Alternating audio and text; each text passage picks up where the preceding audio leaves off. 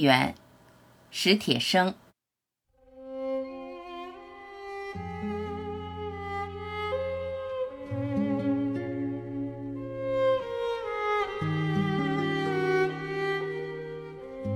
我在陕北的一处小山村插过队，我写过那地方，叫它做清平湾，实际的名称是关家庄，因为村前的河叫清平河，清平河冲流淤积出的一道川叫清平川，清平川蜿蜒百余里，串联起几十个村落，在关家庄上下的几个村子插队的，差不多都是我的同学。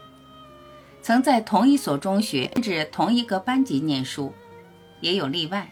男士 A 不是我的同学，但是和我们一起来到清平川插队。他是为了和我的同学男士 B 插在一处，但是阴差阳错到了清平川。公社知青办的干部们将我和 B 等几个同学分配在关家庄，却把 A 与我的另几个同学安置在另一个村。费几番周折，也没能改变命运的意图。这样，男士 A 便在另一个村中与我的同学女士 C 相识，在同一个炕上吃饭，在同一块地里干活，从同一眼井中担水，走同一条路去赶集。数年后，二人由恋人发展成夫妻，在同一个屋檐下有了同一个家。有一回，我跟他们开玩笑说：“可记得你们的媒人是谁吗？是 B。”大家愣了一下，笑道：“不，不是 B，是公社知青办那几位先生。”大家笑罢，又有了进一步觉悟，说：“瀑布，还是不对，不是 B，也不是那几位先生，是伟大领袖毛主席。若非他老人家的战略部署，A 和 C 何缘相识呢？”思路如此推演开去，以为 A 和 C 的媒人者纷纭而至，呈几何级数增长，且无止境。我难得登高望远，坐轮椅正坐至第二十个年头，尚无中期。某一日，电梯载我升上十几层高楼，临窗俯瞰，见城市喧嚣浩瀚，比以前更大的触目惊心。楼堂房舍鳞次栉比，也更多姿多彩；纵横交织的街道更宽阔美丽。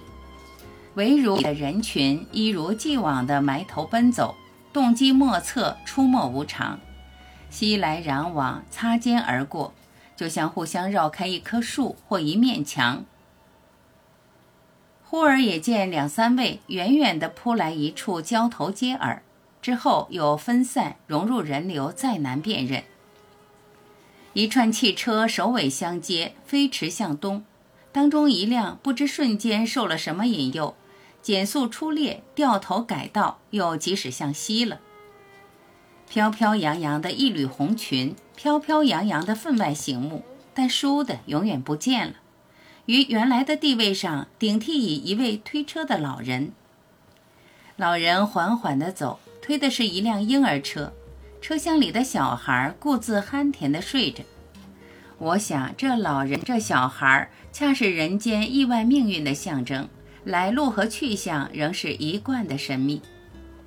居高而望，这宏大的人间，很可能正像量子力学家们对微观世界的测验和观察吧。书上说，经典力学具有完全确定的性质，即给出力和质量，以及初始位置和速度。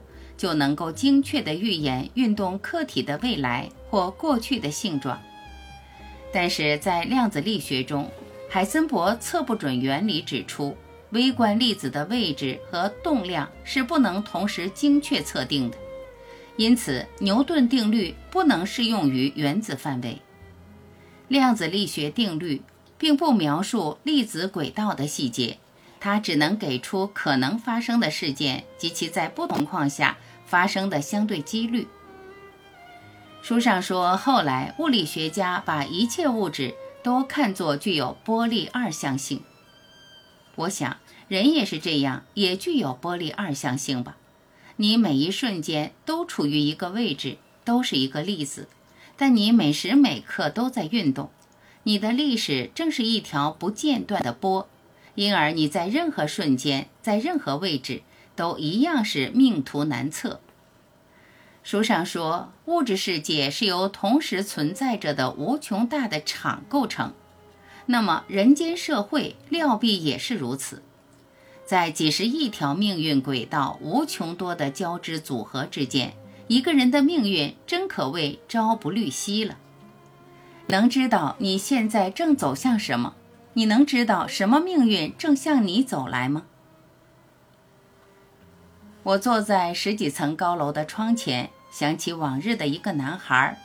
那男孩七岁时，有一次问他的母亲：“什么是结婚？”母亲说：“一个男人和一个女人，他们想要在一起生活。”七岁的男孩于是问父亲。你结婚了吗？父亲说：“如果我是你的父亲，我肯定是结过婚了。”男孩迷茫地想了一会儿，说：“我不结婚。”母亲笑道：“你现在当然不要结，但将来你会结。为啥？因为一般来说，所有的人都要结婚。”为此，男孩郑重其事地想了一个下午。晚上，他又问母亲。那我和谁结婚呢？母亲说：“这现在谁也不知道。不过那个女孩可能正向你走来。”男孩于是独自到阳台上去，俯瞰街上埋头奔走的人流，很想辨出那个女孩，很想看见她从哪儿走来。这时，我突然想起问我的妻子：“我七岁那年你在哪儿？”他正读一本书，抬头望了望我说：“下次别再忘了。”又过了三年，我才出生。他笑了，可我没笑。那么那时你的父母他们在哪儿？很可能那时他一边重新埋下头去，一边说：“我的父母还不相识。”从上海来的一位朋友对我说：“夏夜的外滩。”情侣的密度当属世界之最。骄阳落去，皓月初升，江风习习，吹开熏蒸的如热之时，你瞧吧，沿江的栅栏边，情男恋女浮来面水，倾诉衷肠，条大队直排出几里，仿佛对黄浦江夹道的欢迎与欢送，一对紧挨一对，一对一对，一对一对，甚至互相不能留出间隙。一男一女，一男一女，一男一女。倘忽略每一颗头的扭向，让你猜哪两个是一对儿，你有百分之五十的可能错点了鸳鸯。我对他的描述略表怀疑，怎么你不信？我的这位富于想象力的朋友笑道：“这么说吧，要是这时有谁下一道命令，譬如喊一二三，或者吹一声哨。”情男恋女们无需移动位置，只要一起转头一百八十度，便可在全新的组合中继续谈情说爱。很可能，我说这样的命令已经下过了，下过了，但是你没听见。我有时感到我听见了，在你去外滩之前，在你去外滩之前很久，上帝的哨子已经吹过了，因此你看见了你所看到的情景。你看见了你只能看到的一种组合。不久前，我读一本书，书上说到洗牌，一局牌，不论是扑克还是麻将，开始先要洗牌。